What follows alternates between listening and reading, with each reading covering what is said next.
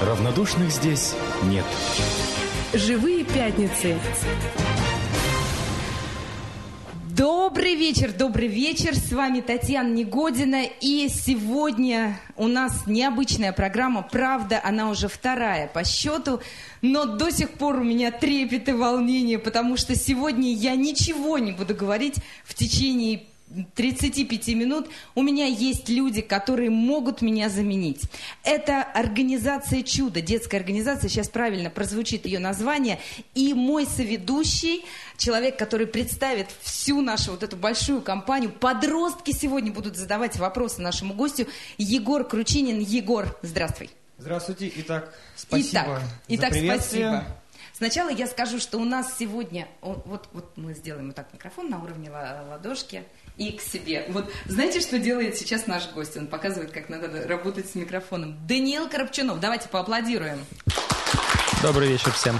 А вы слышите аплодисменты и понимаете, что в нашей студии не один, не два и даже не три человека. Егор, тебе слово. Я просто буду вас фотографировать и, кстати, выкладывать на страничку Радио Маяк ВКонтакте. Те, кто хочет, может потом посмотреть видеоотчет. Итак, здравствуйте, уважаемые дамы и господа. Сегодняшний вечер с вами проведут мои коллеги, представители из детско-юношеской организации «Чудо-Юдо». Итак, я хочу представить каждого человека по одному. Итак, звездочка нашего «Чудо-Юдо» Дарья Чернова. Поприветствуем ее. Нет, слишком много аплодисментов. Давайте, да, Давайте ограничимся аплодисментами Даниилу Кропчунову. Я так наношу на всякий случай корректив. Итак, человек, который любит детей. Регина Радченко. Дальше. Человек, который любит не только детей, но и огромный книголюб. Наташа Исаева. Я, Романенко Яна, самая обаятельная и очаровательная из девушек в этой студии. Яночка, Яночка, не зазнавайся. Меня зовут Полина Боровик, и я очень рада, что я сегодня присутствую с вами. Человек, который большой не только по фамилии, но и по душе. Лиза Большова. И она как раз задает наш первый вопрос. Здравствуйте. Насколько, насколько нам стало известно, вы раньше жили в Кемеровской области, потом поступили в Томск, в ТГУ, ну и дальше поступали еще. А почему именно вы остались в Томске? Я не остался в Томске после окончания Томского государственного уни- университета, исторического факультета, я уехал в Великий Новгород. Дальше. Так, это было очень интересно. А сейчас задаст вопрос Регина Радченко. А расскажите, тяжело ли внедрять в нашу молодежь древнюю русскую культуру в век гаджетов? А, ну, я не внедряю в молодежь русскую культуру, я сам занимаюсь русской культурой, а если молодежи это нравится, то молодежь сама этого хочет. Наверное, нелегко, а, с трудом скрипя, можно было бы лучше. Все зависит от, от самой молодежи. Если молодежь настроена на потребительство, то русской культуры ей не видать. Давайте, чтобы не было пауз, э, я разрешаю не дожидаться, пока Егор даст вам слово. Можете просто брать слово самостоятельно. И не ограничивайтесь э, словами Даниила. Он же у нас великолепный оратор. Он может вам ответить за три секунды, а может быть у вас есть что-то дополнительное. Полина прямо или Яна, давайте сразу подключайтесь. А в вашей организации кого больше, молодежи или более старшего поколения? Более старшего поколения. А на какой возраст а, направлены все ваши организа... ну, то есть все ваши организованные моменты? На самые разные. Дело в том, что когда вы говорите вашей организации, я не понимаю, о чем идет речь, потому что юридические организации одна, общественных организаций, которые без статуса юридического лица другие. Есть молодежная студия «Улица», где скорее молодежь. Васильев вечер. Есть «Васильев вечер», где заставы. скорее постарше «Томская застава» от 5 лет и до бесконечности, до 50 лет. Этнофорум, вообще вся Россия, все возраста. А вот смотрите, Даниил просто это упрек Егору и всем вам, дорогие молодые коллеги. Мы не представили Даниила Коробчунова. Есть, я думаю, что таких людей немного в Томской области, но есть такие люди, которые просто не знают, кто он. Давайте Их сначала очень всё- много, я все-таки уверен. обозначим, кто- что это человек. Да, он радеет за русскую культуру, это все поняли. Давайте, м, кто как понимает, кто такой Даниил, можете Ну, подключаться. давайте я начну. Я вас представлял как человек, который борется за возрождение нашей русской культуры, человек, который хочет ее внедрить в наше современное общество. Ребята, вы хотите меня дополнить? Нет, хотелось бы задать вопрос. А как вам удается э, в себе столько смешивать направлений? То есть вы занимаетесь довольно-таки многими интересными вещами. Вы поступали в ТГУ на исторический факультет. А также сейчас вы плавно э, перешли на вот это направление, то есть э, древней культуры. Как вы в себе это Видите, вы смешиваете? сами сказали, очень плавно перешел. Дело в том, что все, чем я занимаюсь, э, то, что вы знаете, между собой очень тесно связано, а вы еще много чего не знаете. Я, например, преподавал 10 лет конструирования рекламы в Томском политехническом университете, да, или рекламный менеджмент, или человековые потребности, культурологию. Э, Так что вы много чего не знаете. А то, что вы знаете, очень тесно между собой связано, на самом деле. Итак, у Наташи Исаевой возник вопрос. А как бы вы сами себя представили нам, людям, которые вас не знают? А зачем себя представлять? Я Данил Крапчунов.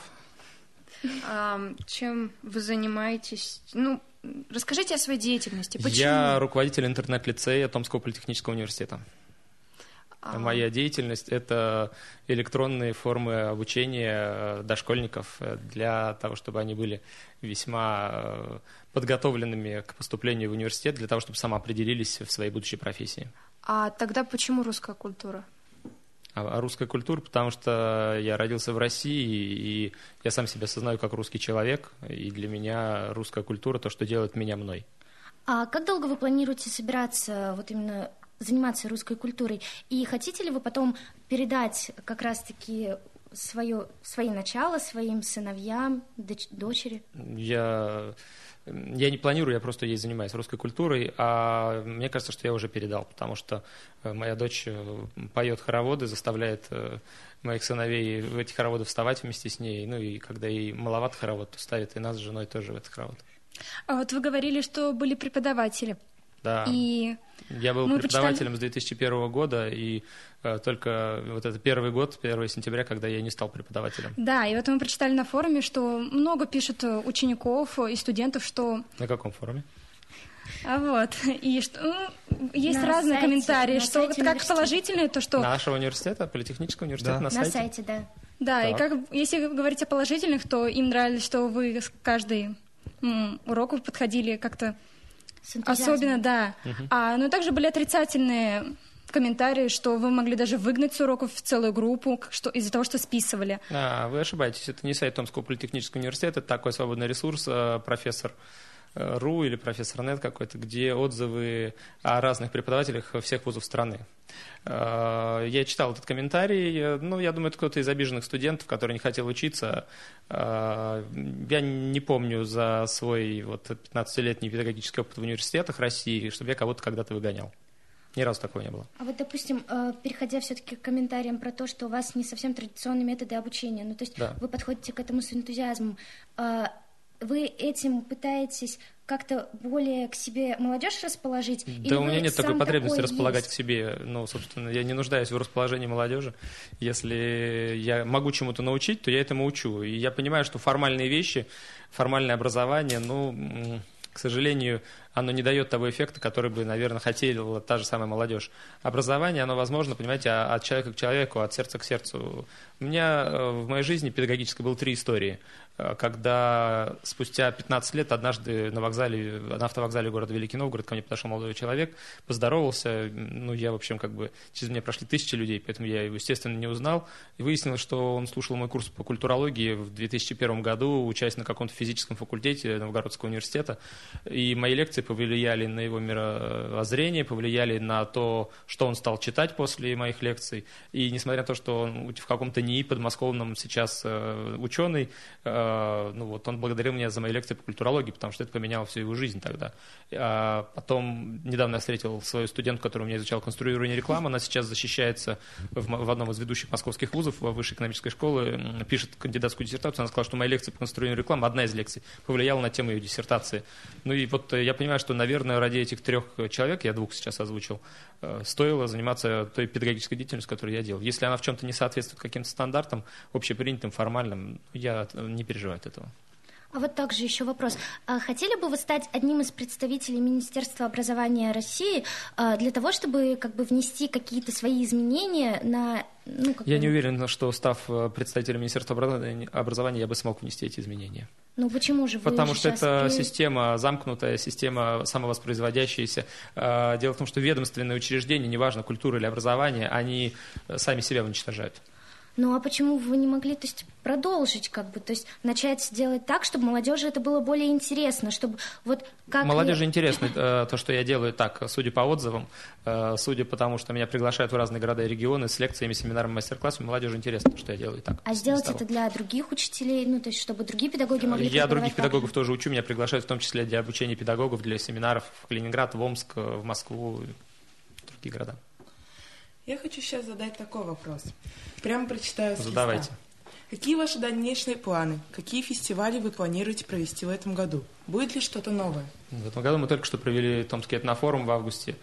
А, больше фестивалей в этом году я не планирую проводить, хотя нас зовут в Сочи активно и предлагают там проводить фестиваль. А, дальнейшие планы. Дальнейшие планы – растить семью, запускать интернет-лицей, а, глубже проникать э, в сердцевину э, сибирской песни, э, осваивать традиционную культуру, новые ее грани открывать для себя. А, такой вопрос. Когда Васильев вечер ваш выступал, я заметила, что все мужчины носили бороды. Это является каким-то обязательным условием? Нет, обязательным условием это не является, но просто человек, который чем больше и глубже он проникает в традиционную культуру, то его внешний облик тоже меняется, и борода, видимо, ну, какая-то неотъемлемая часть э, той русской культуры, э, которой мы занимаемся, как, например, и православное вероисповедание. А, уже прозвучали, а, прозвучали комментарии про семью, и я бы хотела узнать, а, по нашей информации, вы сватали своей жене 10, ой, 9 раз, и Расскажите. Браво! Как? Я не знаю, откуда у вас такая информация. Я сватался к ней один раз. Э, это, ну, хорошо. Я говорю, что это было один раз. Мы ездили в Новгород с Алексеем Васильевым, э, когда еще не было Васильева вечера. И сватовство продолжалось, по-моему, дня три. Э, это был международный фестиваль Садко в Великом Новгороде.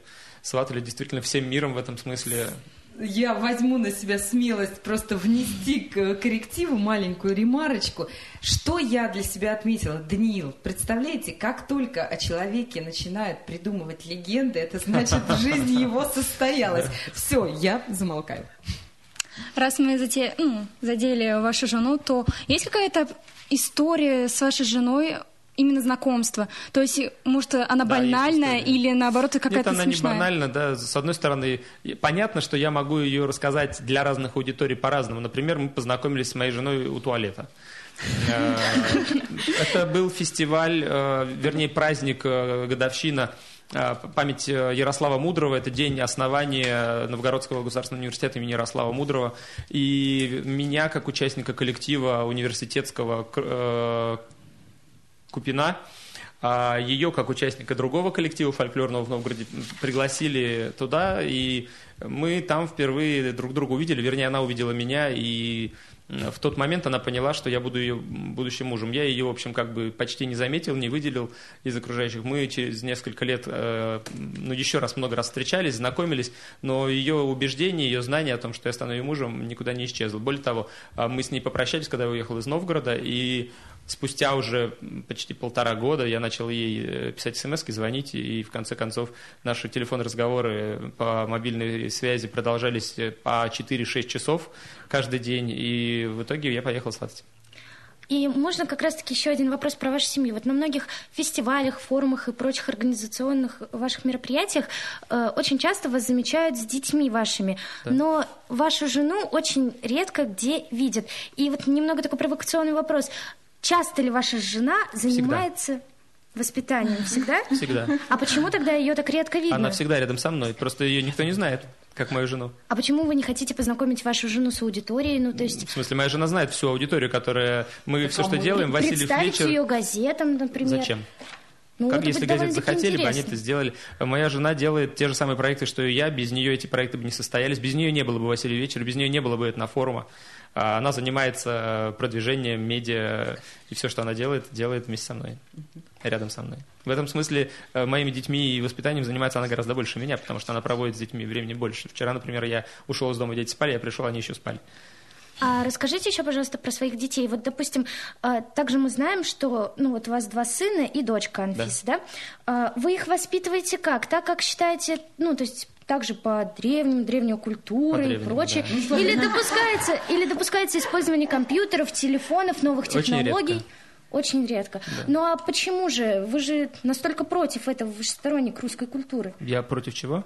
Э, напротив новых технологий, Нет, инноваций. Я, я за инновации и новые технологии. Я за то, чтобы русская культура была частью современной жизни, той жизни, в которой есть новые технологии и инновации для того, чтобы русская культура не была каким-то уродцем, которого притащили из далекого прошлого в современность. Жить в избушке и пользоваться чайником – это то, чего вы хотите добиться?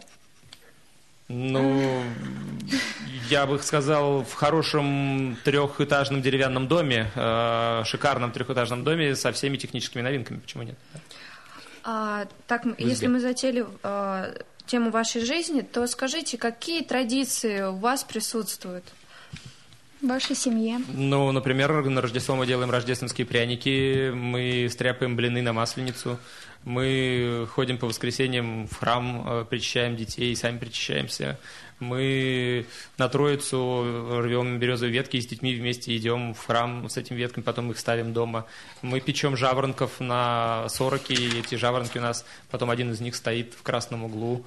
Э, ну, у нас есть традиции ездить летом к бабушке в конце концов. А еще а, я была на Томском коллайдере и однажды услышала про такое, а, про кольца жены да. и мужа. Расскажите, пожалуйста, маленечко. Ага, то есть входить лекцию про кольца. Э, я понял. Э, тут ну, много можно рассказывать разных историй. Но первое, э, после свадьбы на руке должно быть два кольца. Первое кольцо – это обручение, второе кольцо – уже венчание. Первое узенькое кольцо, второе широкое, толстое, дутое кольцо. Вот. Потом кольца серебряное и золотое, потому что как луна и солнце, да, луна отражение солнца, так и э, жена отражение мужа. Э, сегодня носится золотое у мужчины, а серебряное у женщины. Есть предположение, что исторически было наоборот. А у вашей жены какое? Э, ну, так скажем, у меня желтого цвета, у нее белого. Кольцо из белого золота? Да. Итак, ребята, у меня возник небольшой вопрос. А отойдем от той тематики, которую мы задавали. У меня вопрос про Томскую заставу. Mm-hmm. Мы знаем, что с 2012 года вы начальник штаба учебно-тренировочных сборов. С 2006 2000... 2007 а, Извините за неправильную информацию. Итак, а, мы почитали разные статьи, и у нас возник вопрос. А, на Томской заставе была тематика, древнерусская тематика. Мы знаем, что курсантам понравилось кузнечное дело, шитье и так далее – но мы также знаем, что курсанту преподавалась э, современная тактика ведения боя, и они воевали с огнестрельным оружием. Uh-huh. Ну, почему древнерусская культура и огнестрельное оружие? Я, я буду говорить просто русская культура, а мне кажется, это будет более корректно.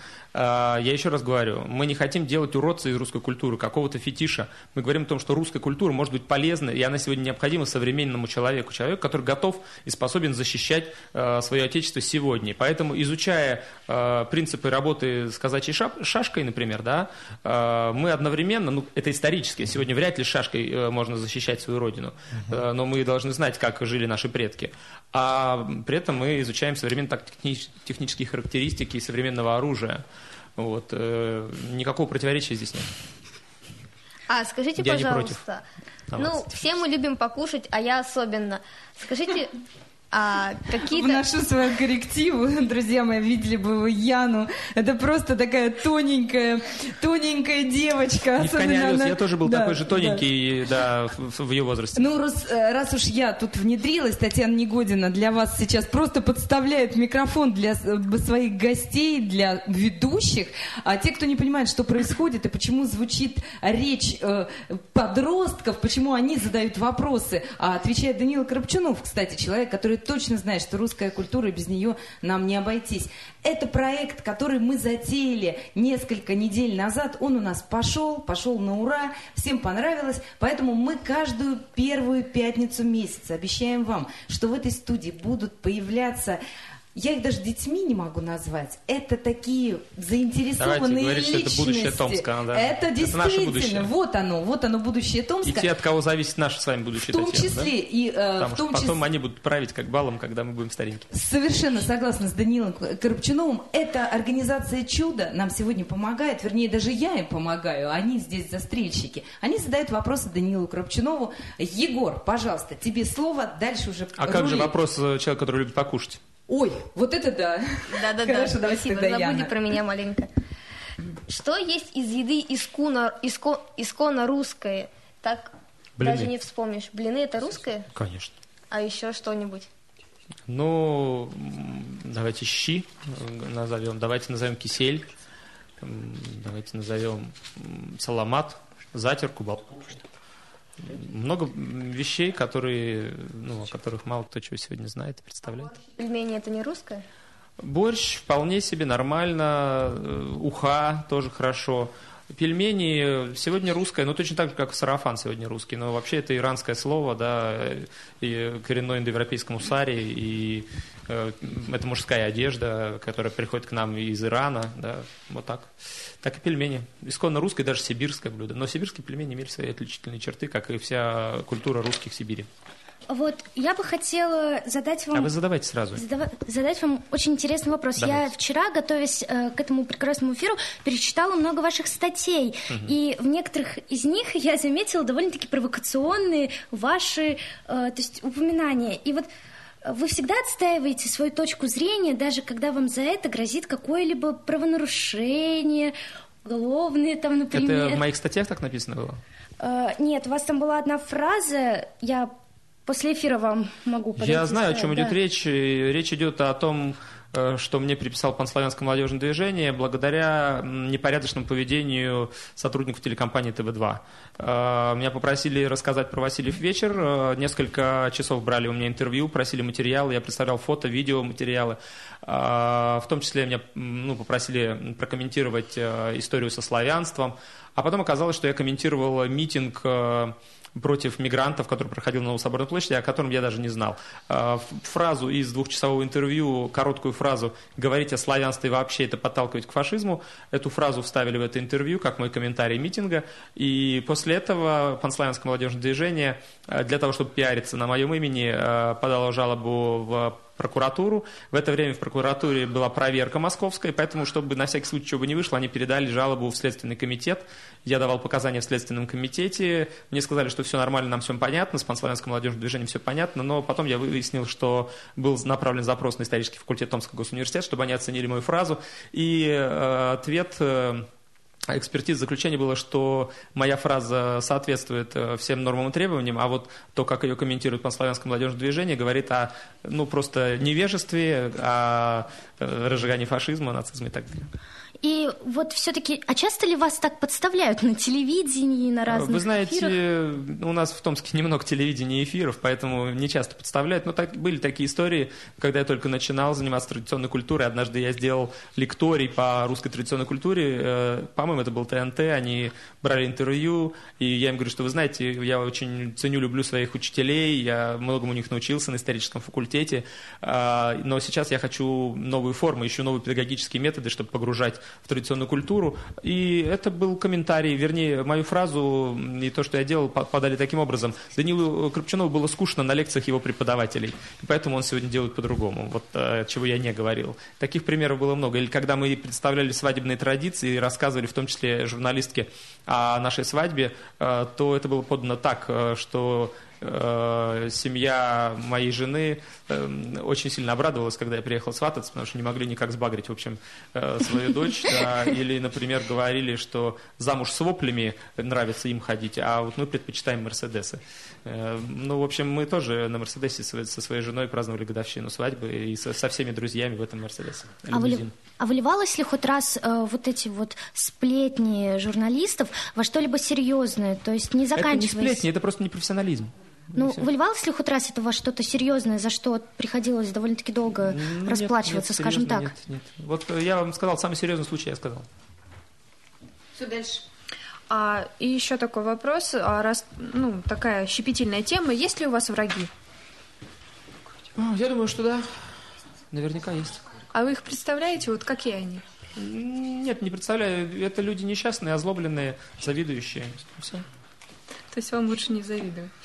Наверное, да. И вот насчет врагов. Ложь или правда? Я на сайте, ну вот как раз изучаю вашу биографию, скажем так, вычитала, что в Комитете гражданских инициатив за все ваши мероприятия с 2012 года затрачено было 67 тысяч, что это является нечистыми деньгами, и также у вас есть тайные спонсоры. Откуда берутся деньги, там было не указано. Мне бы хотелось узнать, Я не знаю, откуда гражданских финансирование. инициатив. Э, Про какие-то тысячи вы говорите, это смешно, потому что, э, например, бюджет этнофорума – это э, ну, не один, не два и не четыре миллиона. Э, Бюджет Томской заставы – это не один, не два и не три миллиона за две недели, да, понимаете? И другие проекты точно так же. Частично это муниципальные, это финансирование областное финансирование, целевые программы, это федеральные гранты, президентские гранты, гранты некоммерческих организаций, это спонсорская помощь, это мои личные деньги и деньги тех, кто вместе со мной делает Васильев вечер. Э, На что-то деньги дают, на что-то получаем, на что-то ищем, на что-то зарабатываем, а где-то вкладываемся сами. А, мы также узнали, что вы являетесь одним из членов Общественной палаты Я Томской был области. э, в созыв общественной палаты, который э, начался в этом году, меня не переизбрали, и я даже догадаюсь, почему. А, то есть вы еще не только потрясающий педагог, но еще и политик. А Что скрывается в вашей личности Ну, еще? скорее нет, это не политик, э, это признанный общественный деятель. В этом смысле несколько рейтингов э, общественных деятелей э, в Томске составлявшихся, ну, действительно ставили меня на первые позиции последние годы. Вы сказали, что догадываетесь, почему вас не переизбрали. По каким причинам, как вы Ну, считаете? потому что, видимо, я говорил э, не совсем то, что хотели слышать, э, потому что задавал много вопросов, очень часто высказывал свое мнение по существенным общественно-политическим проблемам. Отойдем от серьезных тем и перейдем к более веселым. Бывали ли случаи самоподжога при когда кос- через костер перепрыгиваешь на масленицу там или на какие-то Таких другие- случаев было очень много, но не со мной, потому что я не перепрыгивал на масленицу никогда через костер, это я считаю глупостью великой, а, ну, которая, в общем, не существовала, да. Это все фейки, новодел современных неоязычников. Вот. а, Но то, что люди падали в костер, вот в таких случаях, я много об этом читал, видел фотографии. А, Сам себя я поджигал, э, сидя, греясь на печке в детстве. И еще расскажите про какие-нибудь интересные обряды на Руси. Ну, обряд постригов, когда первый раз стригли волосы ребенку, то мальчика садили на топор, э, остригали ему волосы, одевали мужскую рубашку, и девочки, э, девочку садили на веретено, э, под попу ей ставили. Да, как бы посвящали женскому рукоделию, посвящали мужскому рукоделию ребенка. Э, Обрядов было очень много, например, в чистый четверг чесать волосы или ставить огнем крест в доме, что я регулярно делал.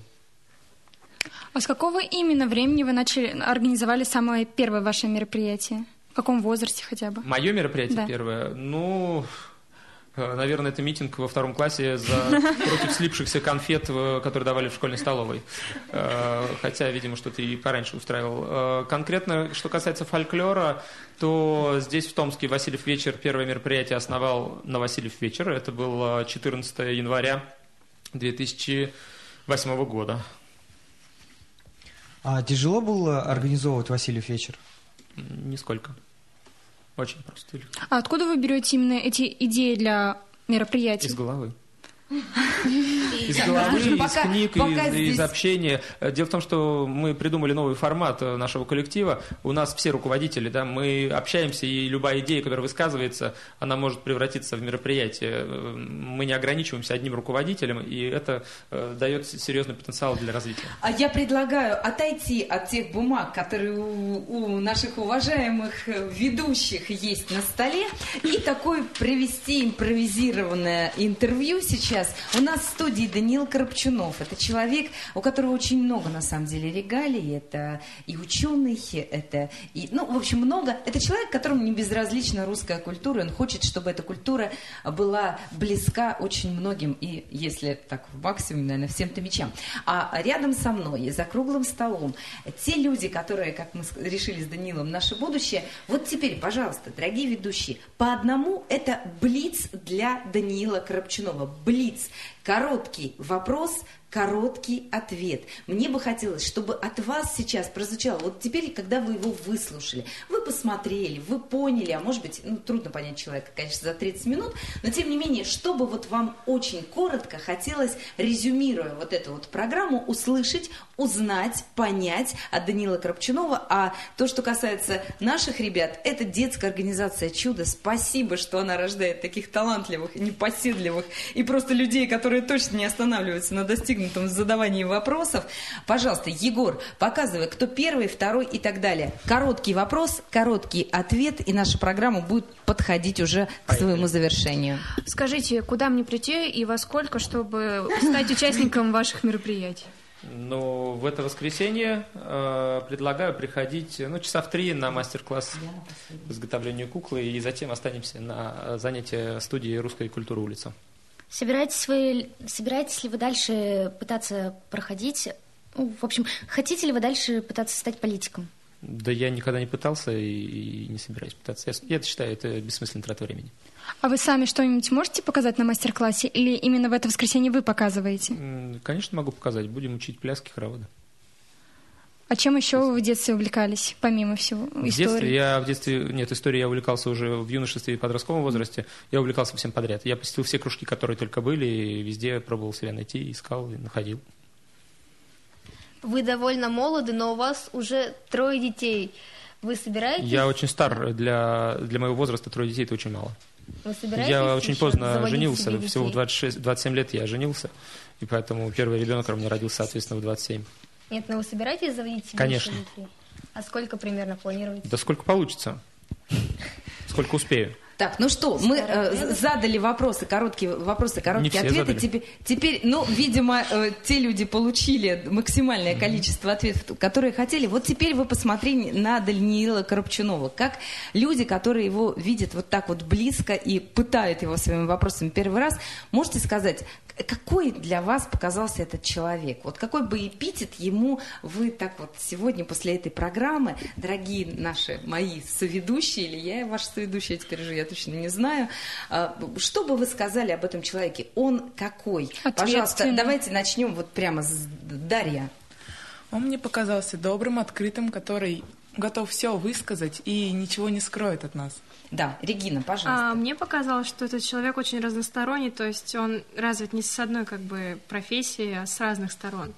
Да, Егор, тебе что показалось?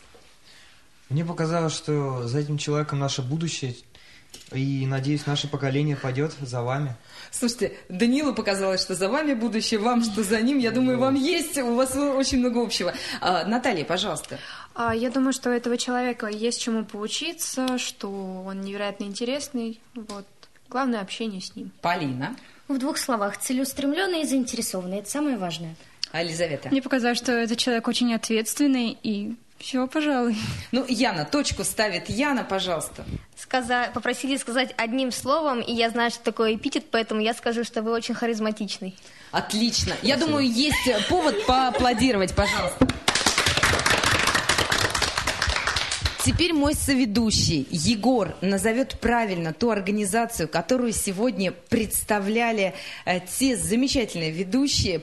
Они провели этот эфир, 30 минут было их эфирное время. Егор. Спасибо вам большое за внимание. С вами была детская организация Томской области «Чудо-Юдо». Ну что, а еще спасибо Даниилу Крапчунову. Действительно, человек неравнодушный. От себя могу сказать, что не каждый на самом деле придет вот так вот просто на такие вопросы, и не каждый будет столь открыт и искренен. Данил, спасибо вам большое, спасибо. что вы к нам пришли. Спасибо за приглашение. Программа наша заканчивается, но для тех, кому показалось интересным, а таких наверняка очень много, вы сможете, во-первых, услышать эту программу, мы ее обязательно выложим потом в интернет, а, но и сможете в следующем следующий раз наверняка познакомиться с, тоже с интересным гостем, и тоже вопросы будут задавать школьники, подростки. Это будет ровно через месяц, первую пятницу месяца. Спасибо всем. Татьяна Негодина сегодня вот так вот начала и закончила программу, молчала 30 минут. Для меня это вообще, конечно, не, нереально. Но были у меня замечательные ведущие, поэтому было кому вести эфир. Спасибо за Всего внимание. Доброго.